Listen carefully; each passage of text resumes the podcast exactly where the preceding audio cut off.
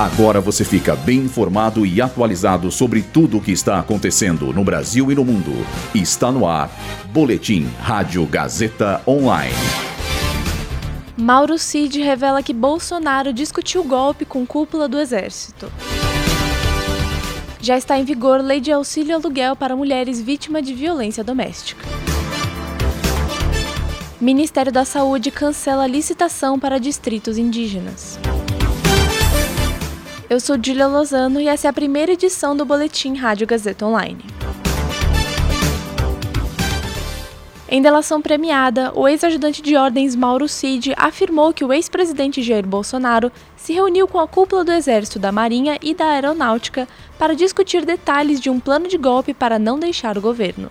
A informação foi divulgada e apurada pela coluna de Bela Megali do jornal O Globo.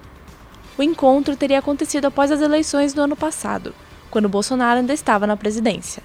Cid disse que estava presente na reunião na qual a minuta do golpe foi debatida. No relato, o ex-ajudante contou que o então comandante da Marinha teria dito que sua tropa estaria pronta para atender a um chamado de Bolsonaro. Por outro lado, o comando do exército afirmou na ocasião que não embarcaria na intervenção golpista. Já está em vigor a Lei Federal 14.674, que garante auxílio aluguel para mulheres vítimas de violência doméstica. A lei busca evitar que essas mulheres precisem continuar vivendo com os agressores por não terem lugar para onde ir ou como se manter frente à separação. Segundo a medida, o pagamento será concedido por até seis meses e deverá passar primeiro por decisão judicial.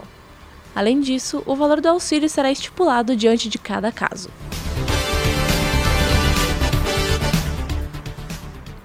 O Ministério da Saúde cancelou uma licitação que serviria para contratar serviços de transporte aéreo para distritos indígenas por cinco anos.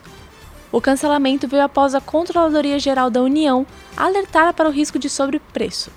Segundo auditores, o valor de referência para esse serviço seria 42% menor do que estava sendo pedido. Em manifestação enviada à CGU, o Ministério argumentou que a falta da contratação traria riscos no comprometimento das atividades relacionadas à saúde indígena, mas no final concordou com o cancelamento da disputa. Esse boletim contou com roteiro de Julia Lozano e Heloísa Rocha, suporte técnico de Agnoel Santiago, supervisão técnica de Roberto Vilela, supervisão pedagógica de Rogério Furlan, direção da Faculdade Casper Libero, Marco Vale. Boletim Rádio Gazeta Online. Rádio Gazeta Online. Você conectado.